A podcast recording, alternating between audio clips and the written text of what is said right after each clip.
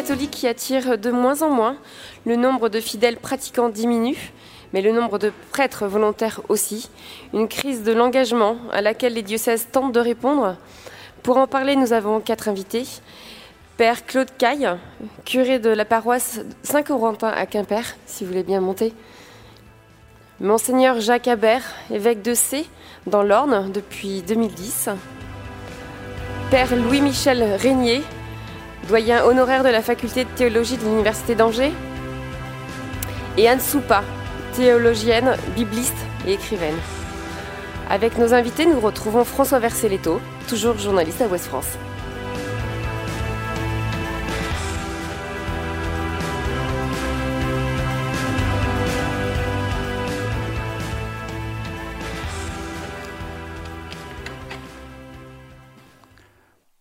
Bonsoir à tous. Alors la question euh, dont nous allons euh, débattre maintenant, c'est de savoir comment l'Église peut s'adapter au manque de prêtres en milieu, rural. Et euh, avant de rentrer dans le vif du débat, j'ai demandé au père Claude Caille de nous raconter son quotidien, un peu, quelle pouvait être sa semaine type. Parce que le père Claude Caille est à la tête de 16 clochers. Et j'ai envie de lui dire, mais père, vous ne devez pas chômer beaucoup. Et comment ça se passe donc une semaine pour vous? Merci en tout cas de m'avoir invité. Voilà donc Claude Caille, euh, prêtre du diocèse de Quimper et Léon, donc le Finistère.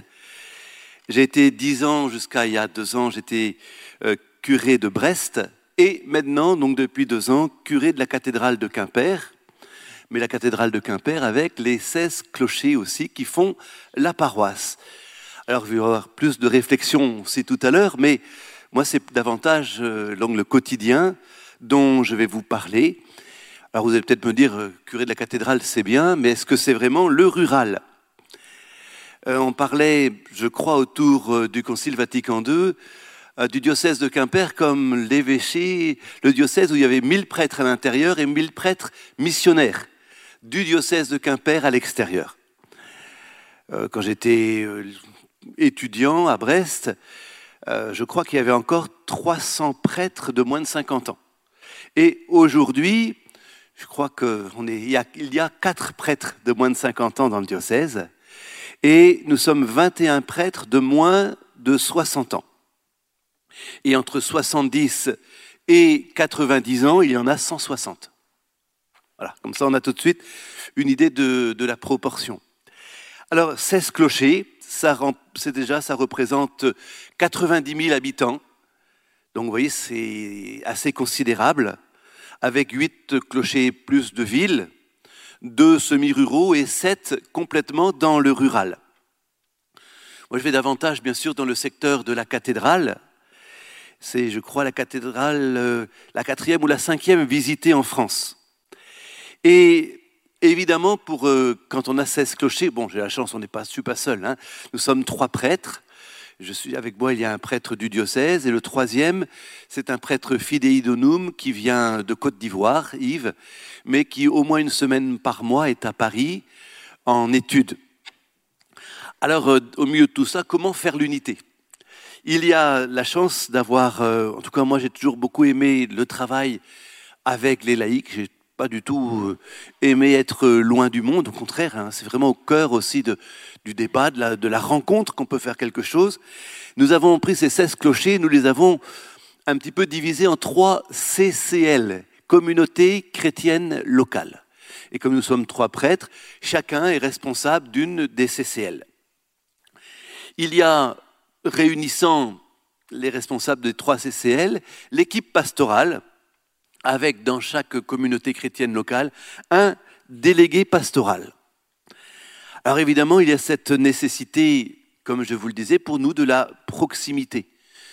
J'ai des confrères de tous les styles, hein, et moi aussi j'ai mon style, mais il y a ceux qui restent facilement derrière leur ordinateur, dans leur bureau, ceux qui sont tout le temps sur le terrain, d'autres autrement qui s'arrêtent pour aussi travailler avec d'autres. Et je pense qu'il faut trouver des gens qui sont déjà sur le terrain, qui, qui ont beaucoup de bon sens. Qui ont beaucoup de bon sens, parce que d'abord, si, euh, je dis toujours qu'on ne sera jamais chrétien si d'abord on n'est pas humain avant. Il faut d'abord être un homme avant d'être un prêtre. Il faut être un homme voilà, qui a des convictions, qui a les pieds sur terre qui, et qui désire travailler avec d'autres. Alors, peut-être qu'il y a une certaine euh, ah, déception aujourd'hui par rapport à ce qu'on a pu entendre longtemps dans le passé.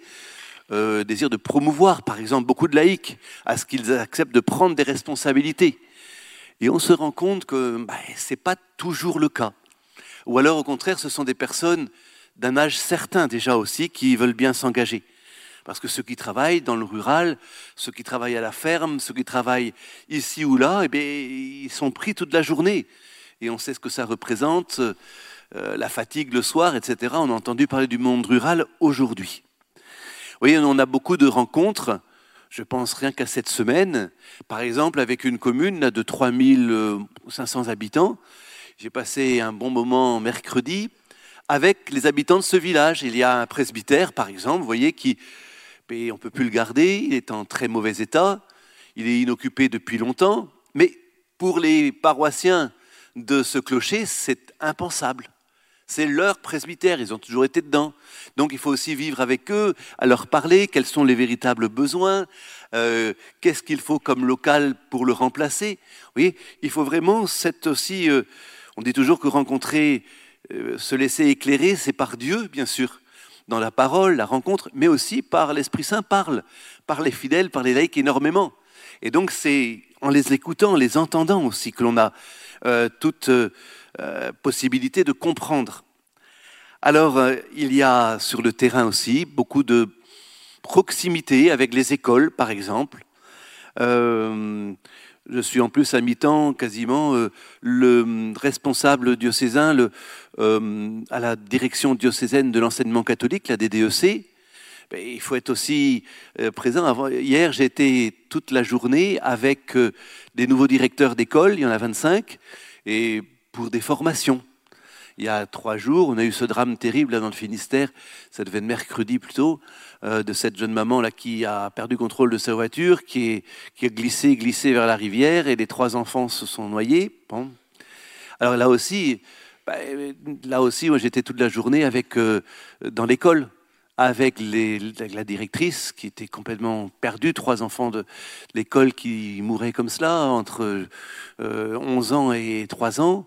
Euh, avec les enseignants. Bon, une présence, au moins l'Église n'a plus peut-être une parole d'autorité à dire comme cela, mais une présence est humaine et chrétienne, évidemment, parce qu'elle s'enracine dans, la, dans ce que le Christ nous demande. Il y a une Église qui ne... Oui, c'est ça, elle n'est pas là pour dominer cette Église, ça voudrait rien dire. Et moi, je serais le premier à, à ne pas l'accepter.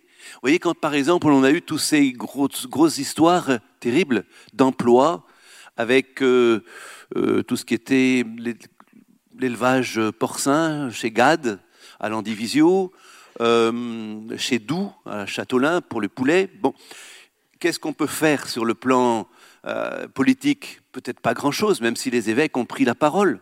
Mais nous, on a une présence, j'allais dire, presque d'obligation auprès des familles être auprès d'elles pour leur dire que bon, c'est un moment terrible, qu'on va être avec eux, mais que, allez, il faut, faut que tous ensemble on arrive à aller plus loin, à tourner la page. Voilà. Euh, on comprend au travers de ce que vous dites que vous n'avez quand même pas beaucoup, beaucoup de, repos. Et je me tourne vers euh, Monseigneur Habert parce que, euh, effectivement, le manque de prêtres, ça c'est une réalité incontournable. Euh, vous travaillez au niveau euh, de l'épiscopat français pour euh, trouver des solutions, parce qu'il n'y en a sans doute pas qu'une. Alors il y a différentes solutions qui peuvent être en termes d'organisation, quand on regroupe des paroisses, mais on en voit aussi des, limites. Il y a aussi le recours à des prêtres étrangers, en particulier des prêtres qui viennent d'Afrique. Le diocèse de l'Ordre a notamment établi un jumelage avec la République du Congo. Là aussi, ce n'est pas non plus la panacée. Est-ce que vous pouvez nous dire euh, comment, au niveau de la conférence des évêques de France, vous réfléchissez à cette problématique et quelles sont les solutions sur lesquelles vous travaillez? Merci hein, de votre invitation. Donc, euh, je suis l'évêque du diocèse de C, un diocèse très rural, 290 000 habitants. Avant, été prêtre pendant 20 ans dans le diocèse de Créteil. Et j'avais fait le calcul, si la densité de population était la même à Créteil que dans l'Orne, on serait 30 millions dans l'Orne. Voilà, donc ça, a été pour moi un, grand, grande découverte de découvrir ce monde rural. De fait, euh, euh, nous sommes dans une situation qui est difficile. Vous voyez, un petit exemple, en 9 ans d'épiscopat, j'ai enterré 58 prêtres dans mon diocèse et j'en aurais ordonné 4. Donc, de fait, la question du manque de prêtres se pose. Alors, par rapport à cette question, euh, la réflexion de l'épiscopat, si vous voulez, elle est à la fois au niveau de la conférence des évêques de France. Donc, je suis aussi l'évêque qui a été élu pour la, mission rurale, hein, tout ce qui se passe dans le monde rural. Mais en même temps, chaque diocèse développe ses propres solutions, ses, sa propre réflexion. Il y a effectivement, par rapport à la situation qui est la nôtre, des questions de, d'organisation. Et vous l'avez dit, hein, c'est un peu le maître mot, c'est-à-dire qu'on va essayer de, de, faire des regroupements. Vous voyez, dans mon diocèse, il y avait, je pense, dans les années 1990, il y avait 300 paroisses. Il y a eu un synode diocésain qui en a euh, fait qu'il y en a 35 maintenant. Et moi, une des décisions que j'ai prises, c'est de faire 10 pôles missionnaires. Donc, dans, ces regroupements, il y a à la fois l'idée d'essayer de, garder la proximité, comme a dit le père à l'instant, et puis aussi de mutualiser un certain nombre de choses qu'on doit faire ensemble et qui, dans le monde rural aussi, se vivent sur d'autres domaines. les questions auxquelles on est confronté, rejoignent souvent les questions que se posent les maires, que se posent les, députés, les sénateurs. Euh, j'ai fait pendant toute l'année dernière toute une visite du monde rural euh, dans dix rencontres et dix journées. Et ça m'intéressait de, voir des fois que les questions que, j'avais autour d'une table avec des conseillers municipaux étaient parfois les questions qu'on se posait au niveau du conseil épiscopal. Donc tenir euh, ces groupements, en même temps tenir cette proximité avec voilà la le, fameux attachement que les personnes ont à leur clocher. Hein. Alors c'est vrai que l'esprit de clocher, souvent on le critique. En même temps, euh, c'est assez beau que les gens soient attachés à leur clocher. Moi, je trouve qu'il y a une certaine légitimité. C'est toute une histoire, c'est des baptêmes, c'est des enterrements, c'est des mariages. Donc il y a un attachement qu'il faut respecter, même si il faut faire euh, progressivement comprendre à un certain nombre de personnes qu'il y a tout un système paroissial qui était un quadrillage finalement du territoire qui n'est plus tenable. Donc voilà, sur, le, sur la forme, si vous voulez, sur l'organisation, c'est surtout les histoires de regroupement qui sont en jeu. Et puis sur le fond, euh, eh bien, d'inviter la communauté catholique à un retour au cœur, c'est-à-dire que depuis des années et des années, je me rappelle de la lettre des évêques de France en 1996, euh, euh, euh, revenir aux, sources de la foi, hein, pour que nous ne soyons pas dans un affolement, comment allons-nous nous organiser d'une façon différente, parce que la question de la place des prêtres n'est pas qu'une question d'organisation, c'est un symptôme, c'est le signe aussi de, quelque chose de plus profond, et comment chacun, dans, la mission qu'il a, dans la vocation qu'il a reçue, doit donner le meilleur lui-même pour que l'Église sans doute invente d'autres formes, tout en restant fidèle à ce qu'elle est, à, son, à, sa, mission de, depuis 2000 ans d'annoncer l'Évangile, de célébrer le Seigneur et de servir les plus, les plus fragiles. Elle continue avec un nombre moindre de prêtres. Euh, juste un mot, parce que euh, sur la question des, prêtres qui viennent de l'étranger, en particulier des, prêtres d'Afrique, est-ce que vous ne pensez pas que ça pose parfois autant de problèmes que ça, ça règle que ça en règle en fait? Alors, je pense que ça, non, non, c'est pas équivalent. Il y a des problèmes, euh, incontestablement. Nous, le diocèse de C, vous l'avez dit, on, vient de se jumeler avec un diocèse du, de RDC de Mboujimaï.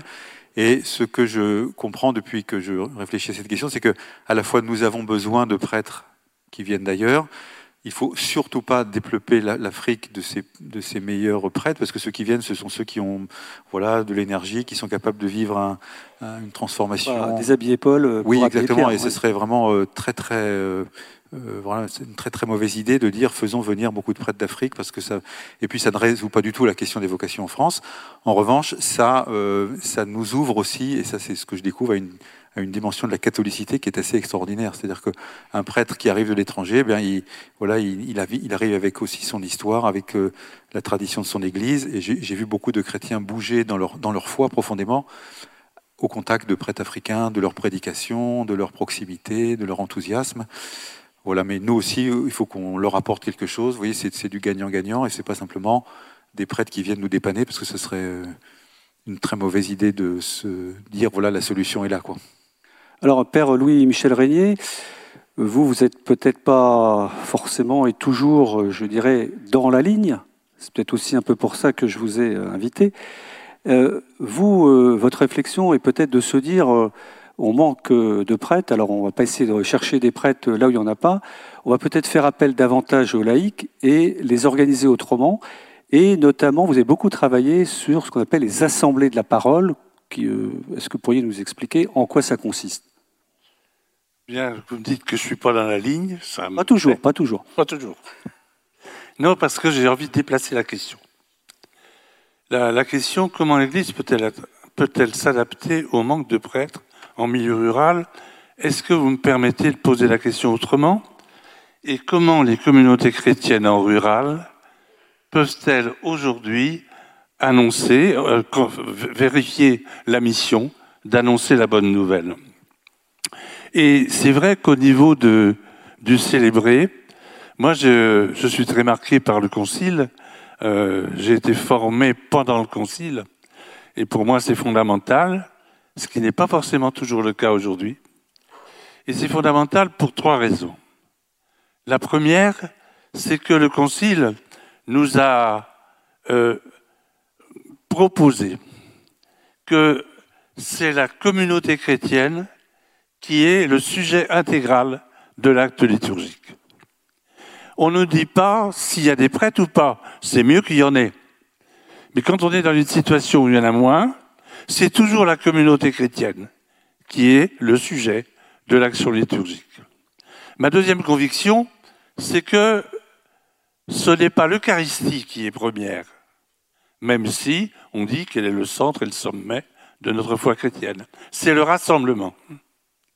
Et bien sûr, au cours de l'histoire, le rassemblement est rapidement devenu eucharistique. Mais lorsqu'il n'y a pas suffisamment de prêtres pour vivre l'Eucharistie, pourquoi empêcherait-on des petites communautés de se rassembler le dimanche? Parce que le rassemblement dominical, c'est pas le rassemblement en semaine. De se rassembler le dimanche autour de la parole. C'est-à-dire, vous savez, c'est ma troisième conviction, le Concile Vatican II, dans sa liturgie, dans sa constitution sur la liturgie, nous a dit qu'il y a quatre modes de présence, de présence réelle.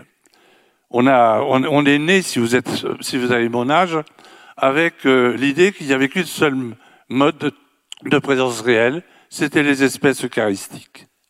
Or, le Concile nous dit non, non, il y a quatre modes de présence où le Christ se manifeste réellement. C'est le rassemblement, c'est la présidence, c'est la liturgie de la parole, l'annonce de la parole, et c'est l'Eucharistie comme telle.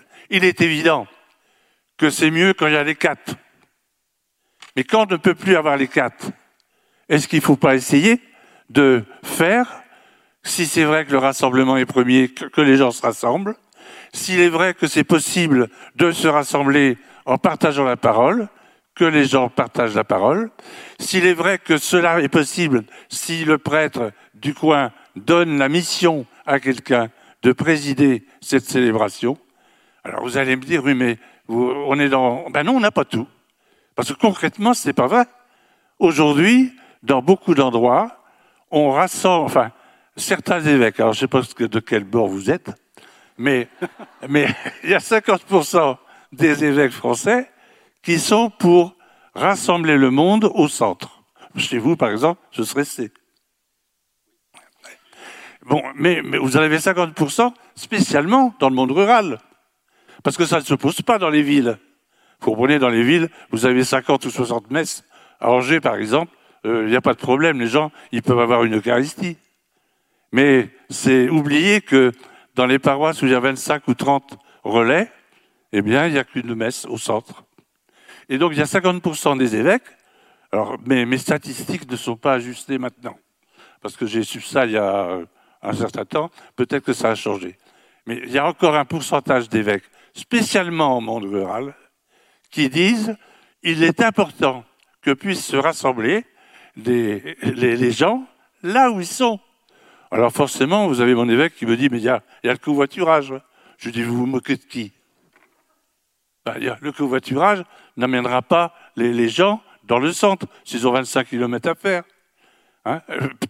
et puis on me dit aussi, mais de toute façon, il y a aussi la, la, télé.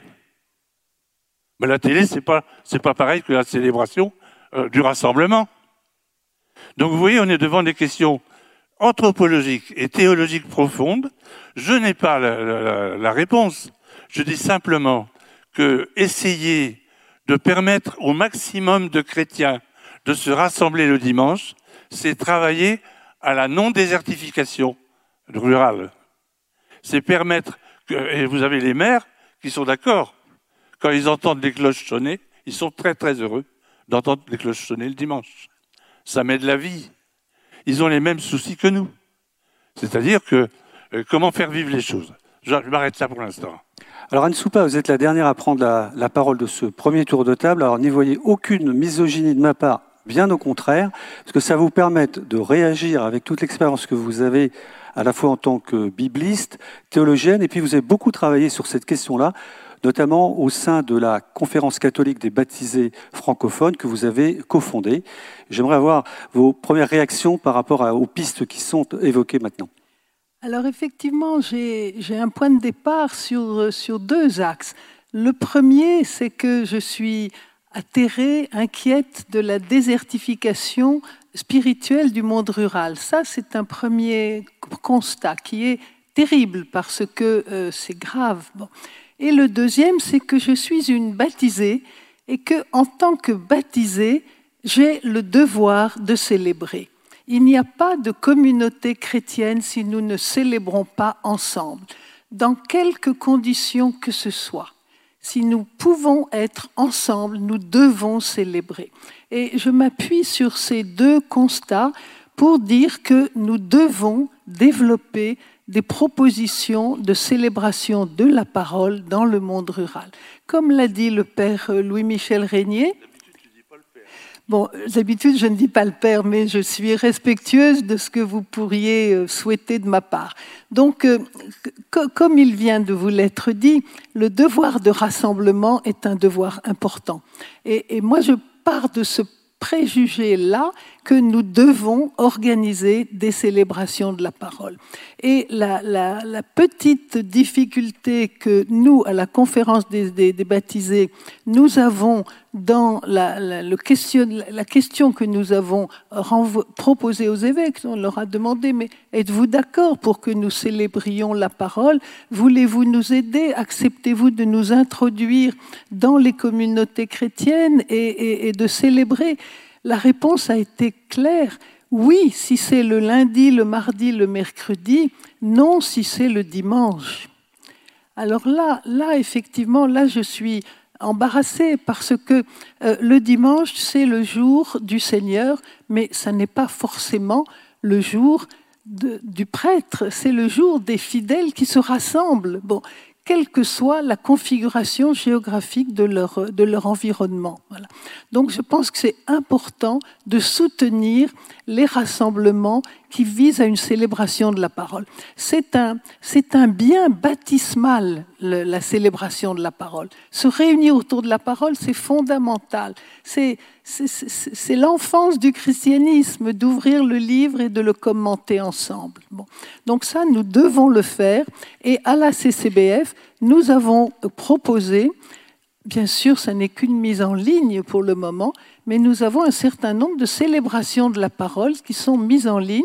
Nous travaillons avec Louis Michel et toute une équipe de, de liturges très compétents, dont Marcel Metzger, et nous avons le souci de proposer petit à petit des formations aux communautés chrétiennes qui le souhaitent. Alors bien sûr, ce serait beaucoup mieux de le faire euh, dans un, dans un climat de coopération, parce que je suis extrêmement convaincu que l'assemblée dominicale de la parole dans un lieu où il n'y a pas d'Eucharistie n'est pas une manière de vider le doyenné de, sa, de son assistance, mais au contraire de l'encourager.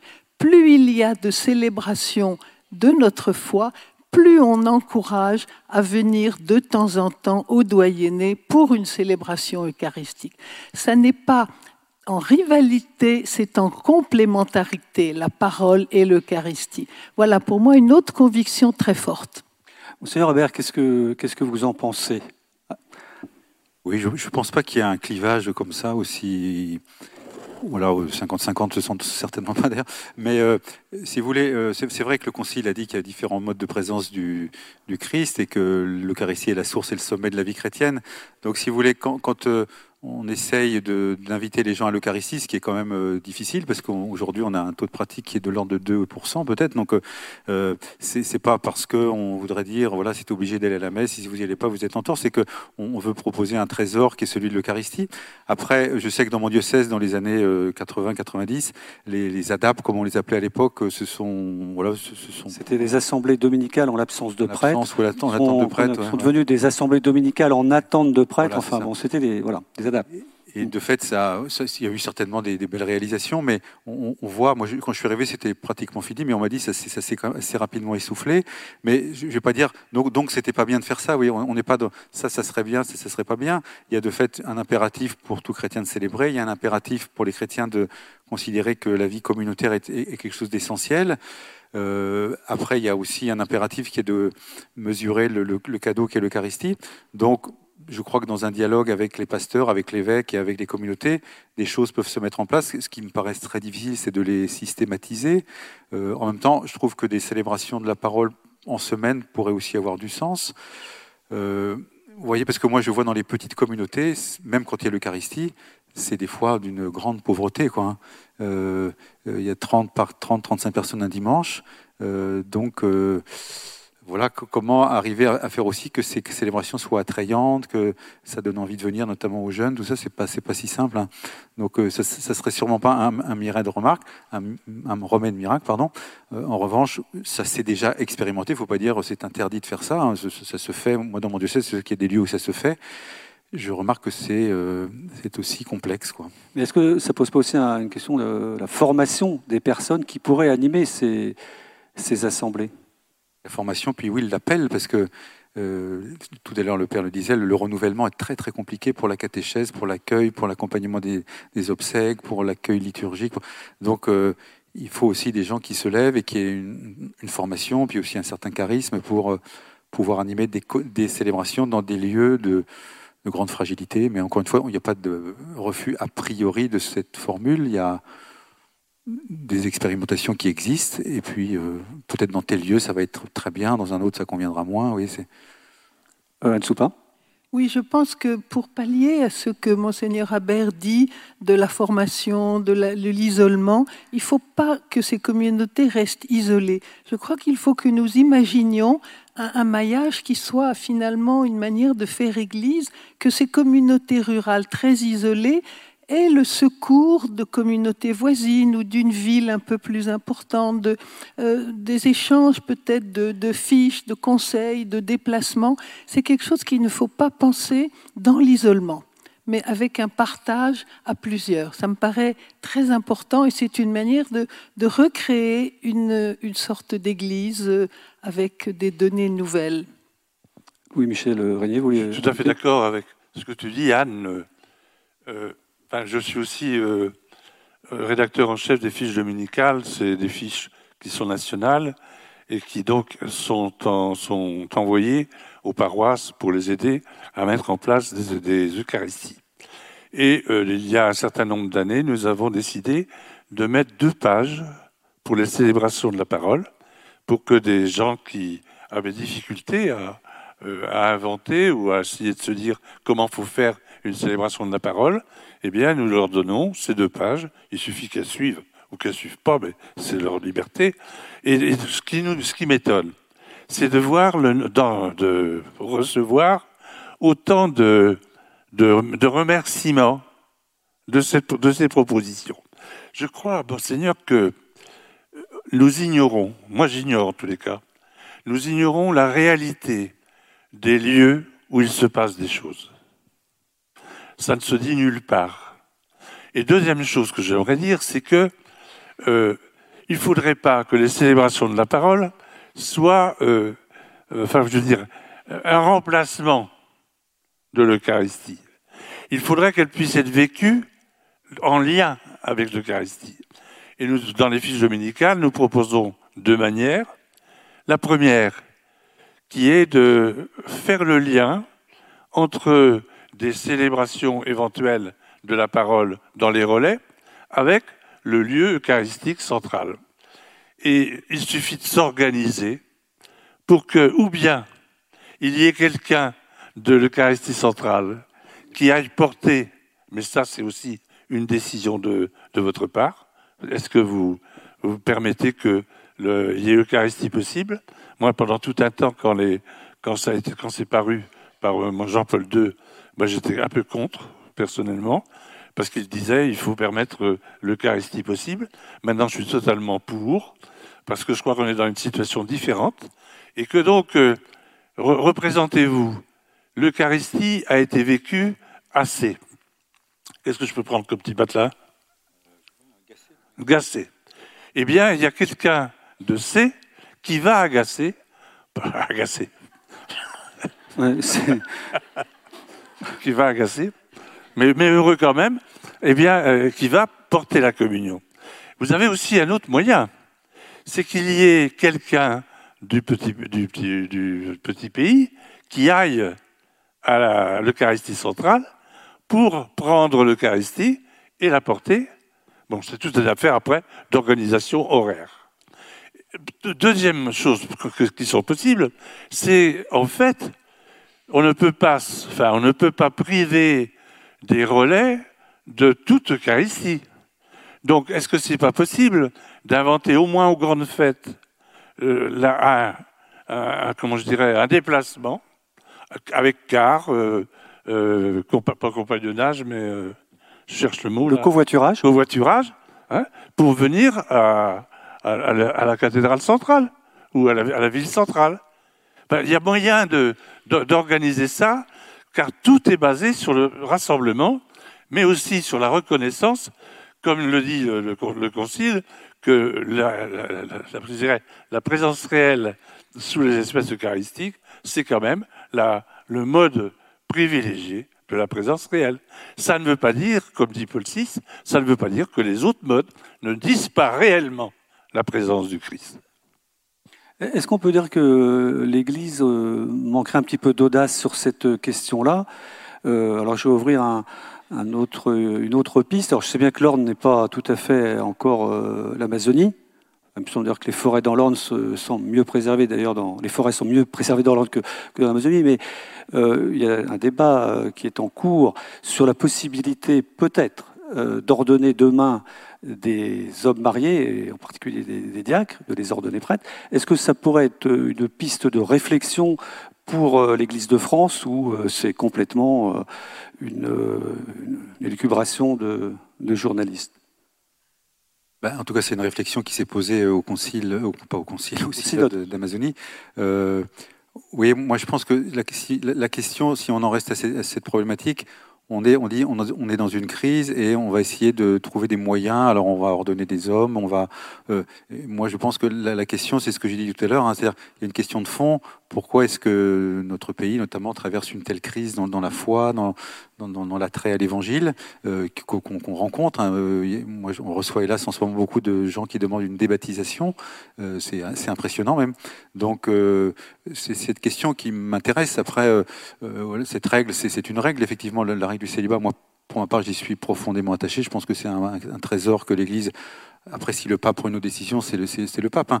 Mais en tout cas, euh, il y, a une, une question de fond qui est de dire comment faire en sorte que notre foi, qui est un véritable trésor, enfin voilà, que, que beaucoup peut-être parmi nous partagent, eh bien, nous, nous le montrions sous sa forme la plus belle. Après, j'ai pas envie de simplement de me dire comment s'organiser pour gérer la, crise, quoi. Même si de fait il y a des choses à penser, il y a des choses à réfléchir, et, beaucoup de gens le font. Hein. C'est pas quelque chose qui est qui est depuis hier, quoi. C'est depuis des années et des années. Je crois que tout, tout, au long de sa, de son histoire, l'Église a réfléchi sur la façon de s'adapter aux, circonstances qu'elle rencontre. Aujourd'hui, nous avons des adaptations certainement à, vivre de, plusieurs formes. Et moi, je vois les, jeunes qui s'engagent et qui, que je, vais ordonner deux prêtres euh, au mois de, mai. Eh bien, euh, je, trouve qu'il faut les, encourager, les aider à, bien se situer, à certainement réfléchir sur un mode nouveau d'exercice du ministère mais j'ai pas envie de leur dire, mais vous savez, de toute façon, euh, on, va, on va trouver une autre solution qui fait que ce sera pas si vous serez plus nombreux parce qu'on aura.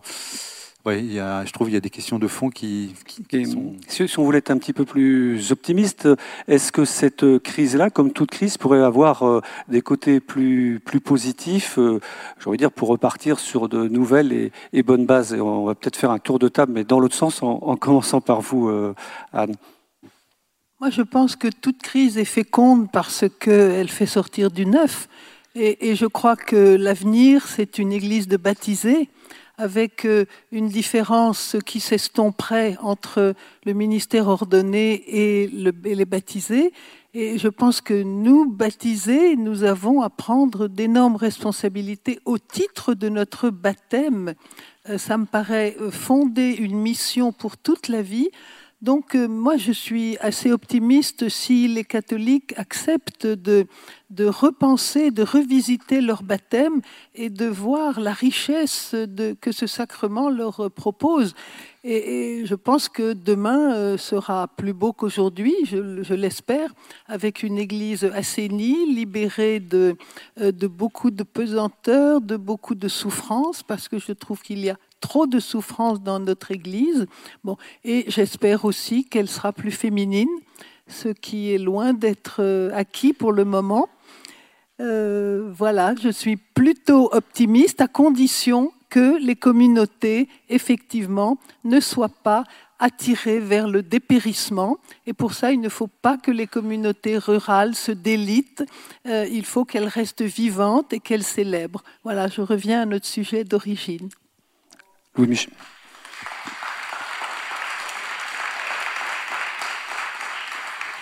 Louis Michel ben Moi, je signe ce que vient de dire Anne, hein, c'est-à-dire que le, euh, c'est quand même pas rien que le, le concile euh, déjà euh, disait si jamais il arrive qu'il y ait des paroisses, oui, des paroisses, j'ai le texte là, des paroisses sans privées de prêtres, nous, nous favoriserons la célébration de la parole de Dieu, surtout dans les localités privées de prêtres. En ce cas, un diacre ou quelqu'un d'autre, délégué par l'évêque, dirigera la célébration. Et moi, je trouve que là, il y a quelque chose à chercher au niveau des, vocations. Parce que, euh, si je me rappelle bien, dans le texte qui concerne les prêtres du Concile, eh bien, il n'est pas dit que le prêtre doit tout assurer de la parole. Il doit assurer que la parole soit annoncée. Et donc cela nous donne beaucoup de, capacité. Ça veut dire qu'on ne met pas le, prêtre en dehors, on lui donne un nouveau rôle. Auparavant, il avait tous les rôles. Hein et donc, euh, c'était facile.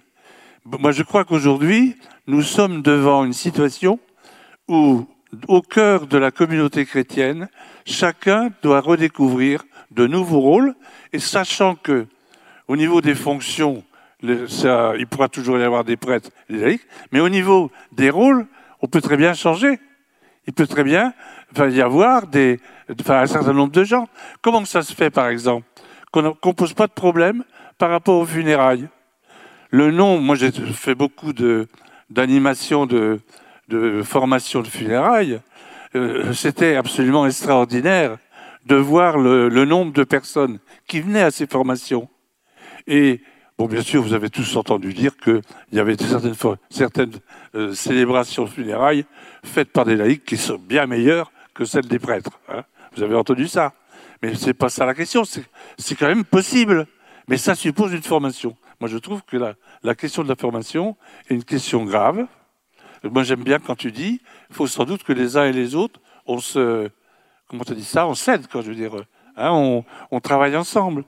Parce qu'il y aura forcément des petites communes, ce qu'on appelle des relais chez nous, eh bien, qui n'auront pas de quoi.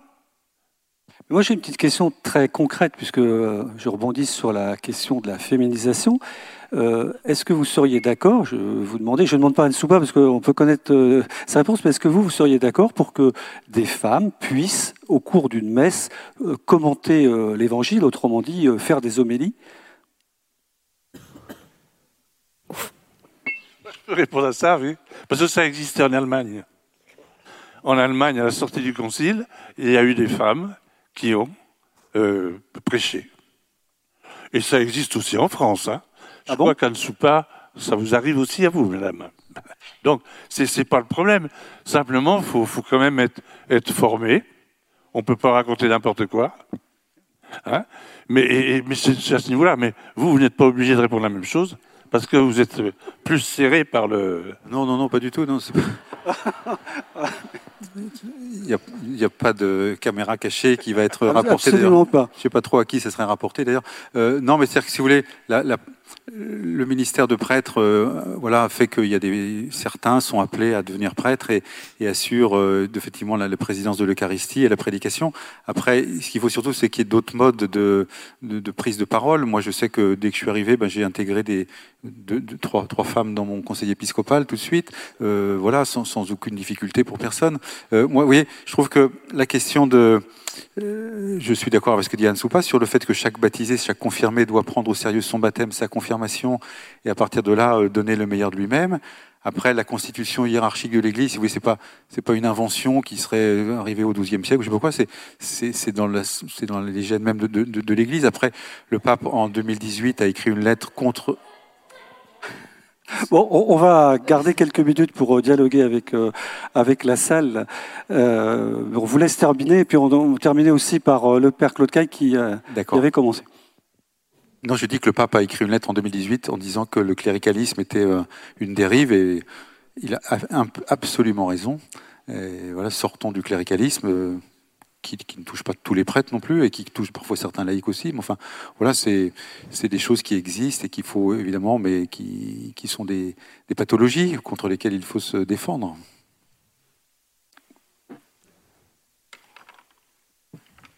En tout cas, euh, moi je suis tout à fait aussi d'accord, étant sur le terrain depuis que je suis prêtre, c'est-à-dire bientôt 30 ans, euh, toujours été en paroisse et toujours été mais, plus qu'heureux de travailler en. Moi, j'aurais jamais pu travailler en paroisse sans, euh, sans équipe pastorale, sans équipe économique, sans petit conseil plus restreint.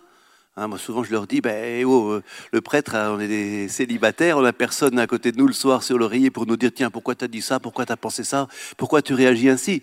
On a besoin les uns des autres tout le temps en paroisse. Et quand on dit que les femmes n'ont pas leur place, moi, je dis que dans nos conseils, elles sont euh, largement euh, représentées. Qu'est-ce qu'on ferait dans l'Église s'il n'y avait pas ben, les femmes avec leur bon sens, leur, ce côté humain, leur cœur en plus souvent? Moi, je dis que là, on est... voilà. Alors, juste ce que je voudrais rajouter là-dessus, c'est justement que même si on n'a pas à se gargariser, tout va bien dans l'Église, etc. Non. Mais en même temps, on n'a pas non plus à tomber dans euh, ces discours tellement pessimistes que l'on entend. Hein, vous savez, euh, voilà, il y a peu de vocation, euh, l'Église c'est le déclin, les paroisses baissent. C'est vrai que c'est pas toujours magnifique, hein, les chiffres en tout cas aujourd'hui. Je crois que c'est Jean Guiton qui disait que si on prend l'histoire de l'Église de la première page jusqu'à aujourd'hui, on croit que toujours l'Église est au bord du précipice. Hein, on croit que vraiment, euh, l'année suivante, paf, elle va faire un pas de plus et elle va tomber. Non. Et eh bien jusqu'à maintenant, puisque nous savons que l'Église, bien sûr, ce sont les hommes, les femmes qui la composent, c'est quand même le corps mystique du Christ. C'est vraiment le Seigneur qui en est la tête. Donc, euh, moi je dis qu'il y a des choses magnifiques de, qui tenir. Je crois que c'est l'évêque de Saint-Brieuc, là, dans son euh, synode récent, qui disait toujours faire le choix de l'espérance. Et moi, j'avais jamais mis des mots là-dessus, mais c'est vrai qu'en paroisse, on fait toujours le choix de l'espérance. Tout à l'heure, on en parlait avec Louis Michel. C'est vrai que des moments où on est un peu découragé humainement devant telle ou telle situation, telle, euh, on avait pensé que ça s'organiserait, euh, il y aurait. puis ben non, c'est pas non plus tel que nous on imagine que ça se passe. Hein. Voilà. Donc, euh, en même temps, l'aspiration religieuse demeure dans l'homme. Ça, c'est certain. Hein. Il y a toujours, euh, l'homme se pose tant et tant de questions toujours sur le sens de la vie, sur l'ailleurs. Et vous voyez, moi je dis que, bon, en plus en paroisse, on a les catéchumènes, vous en baptisez certainement beaucoup. Moi je les accompagne aussi à Quimper, mais c'est merveilleux ce qu'on vit avec eux. Mais c'est eux qui nous évangélisent aussi. Hein. C'est extraordinaire ce qu'on vit avec les catéchumènes. Donc moi je dis en un mot que euh, l'Église en Occident euh, est tout sauf morte. Hein, même si aujourd'hui on y a une vague et qu'on est peut-être dans le creux, je ne sais pas. Merci à vous. Merci à vous. C'est le temps d'échanger avec le public. Si vous avez des questions, n'hésitez pas à vous lever la main. On fait circuler des micros. En attendant que les micros circulent, je vois des mains qui se lèvent. Euh, je vous pose la question qui nous est parvenue par SMS. Pouvons-nous imaginer une réflexion entre prêtres et laïcs pour trouver des pistes ensemble et pas seulement une réflexion intra-sacerdotale? Qui veut bien répondre? Ben, oui, cette réflexion existe. Encore une fois, si je prends mon conseil épiscopal, qui n'est pas du tout un modèle, mais nous ne sommes pas simplement entre prêtres et on se réunit exclusivement avec des laïcs tout, tout au long de l'année. Euh, à la dernière conférence évêques de France, un petit groupe est arrivé qui, vient de se créer. Je, son nom m'échappe. Ils ont, ils, voilà, ils disent comment Promesse d'Église, voilà, qui a pendant 20 minutes euh, exposé les réflexions. Ils se sont retrouvés plusieurs fois. Donc, si vous voulez, c'est ce qu'on appelle la synodalité, qui fait que, Dieu merci, euh, la, la, réflexion n'est pas que sacerdotale ou épiscopale. Euh, elle, est, elle est vraiment. Mais peut-être il y a des progrès à faire. Certainement, il y a des progrès à faire pour que la parole se libère, hein, pour reprendre une expression qui était un peu à la, hélas à la mode, mais de fait qu'elle se libère avec ce que disait tout à l'heure Anne Soupa, les baptiser, les confirmer, qui, prennent toute leur, place et leur dimension qu'ils n'auraient jamais dû perdre s'ils l'ont perdu. Moi, j'ai une petite remarque dans la question. Vous avez dit euh, pas seulement une question intersacerdotale, mais il faut qu'elle soit intersacerdotale. Le sacerdoce n'appartient pas au prêtre, n'appartient pas au diacre, n'appartient pas aux, ministres ordonnés, c'est à l'ensemble de l'Église. C'est l'ensemble de l'Église qui est capable de célébrer son Seigneur. Donc nous sommes tous des sacerdotaux. Et donc cette question-là devrait avoir dit, pourquoi pas euh, interpresbytéral? Est-ce que vous voyez ce que je veux dire? C'est-à-dire vous êtes, euh, vous êtes porteur de cette réalité sacerdotale qui nous unit tous au Christ. Excusez-moi C'est-à-dire qu'il y a toujours une certaine forme d'ambiguïté quand on emploie le mot Église, à savoir si c'est l'institution ou si c'est la communauté des baptisés.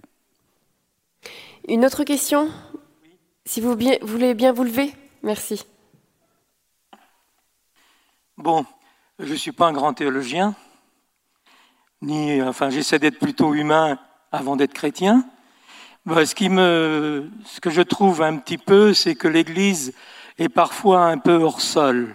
Là, on a discuté de nos problèmes internes et moi, je suis un peu déçu en ce moment. J'étais formé par les mouvements d'action catholique et je trouvais quelque chose de bien.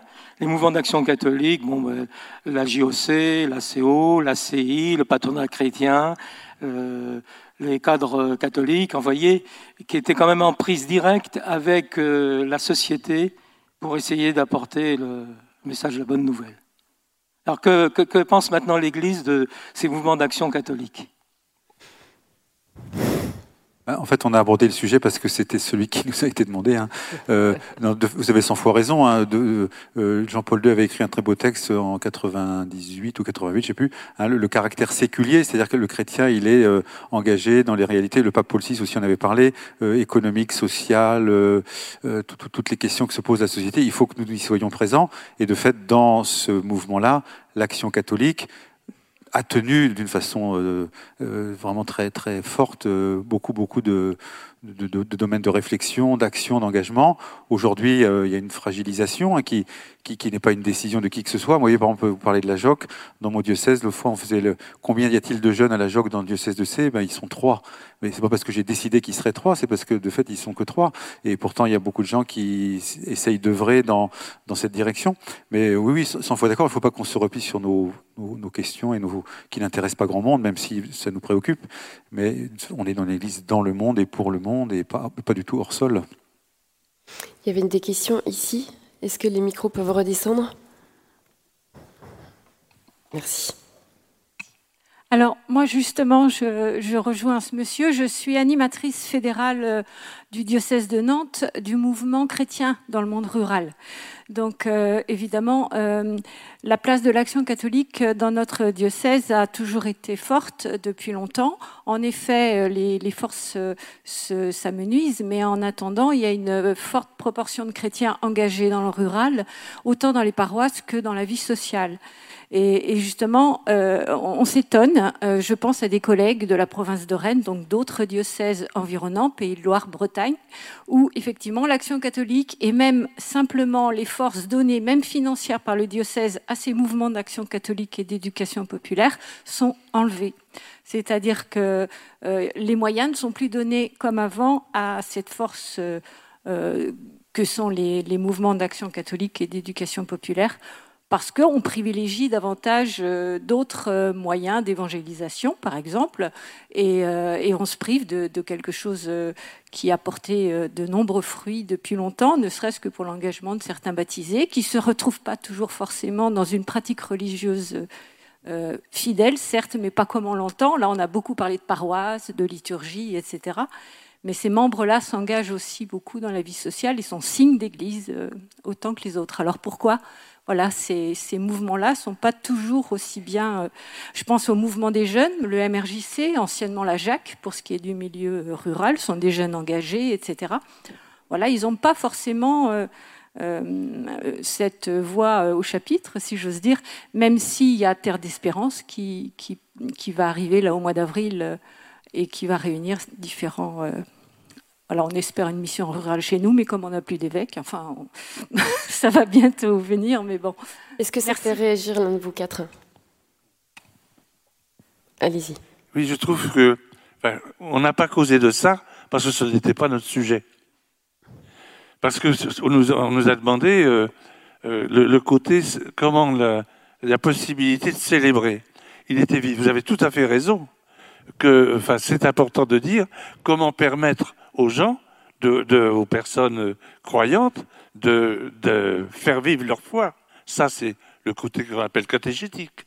Mais comment permettre aussi aux gens de pouvoir vivre la solidarité? Ça, c'est encore un autre sujet. Par contre, par rapport à ce que vous dites, je trouve que votre intervention peut nous aider à célébrer autrement. C'est-à-dire que c'est impossible de célébrer si nous n'inscrivons pas la réalité vécu des gens à l'intérieur de nos célébrations. Et moi, je pense que vous avez raison, mais on ne pouvait pas causer de tout là. C'est-à-dire qu'il faut passer d'une réflexion sur l'offre qu'on a effectivement, euh, dont on a débattu, à une réflexion sur les besoins. Et sans doute que les besoins aujourd'hui euh, ne sont plus les mêmes que ceux d'il y a 50, euh, voire 70 ans, très clairement. Non, Anne Soupa, qu'en pensez-vous?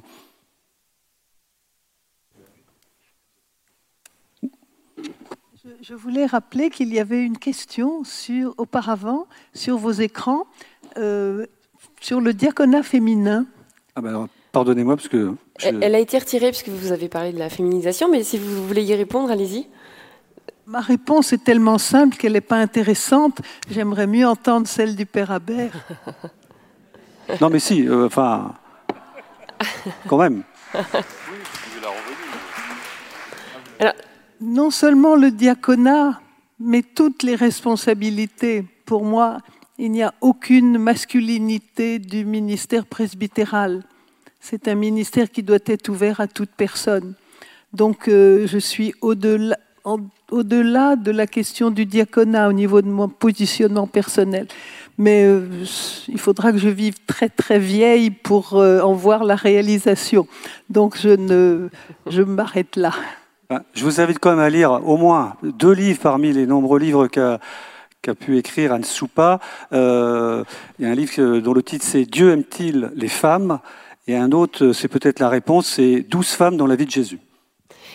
Une dernière question parce que le temps nous est compté. Monsieur, si vous pouviez être bref. Merci. Alors en fait, c'était pas une question, c'était euh, pour réagir. Euh, en fait, moi j'ai eu la chance d'être volontaire pendant deux ans en Thaïlande auprès d'une association française et j'ai travaillé auprès d'une communauté, les Karen, euh, une ethnie montagnarde qui vit dans l'Ouest et qui a découvert la foi il y a 50 ans euh, grâce à, la présence d'un missionnaire des missions étrangères de Paris.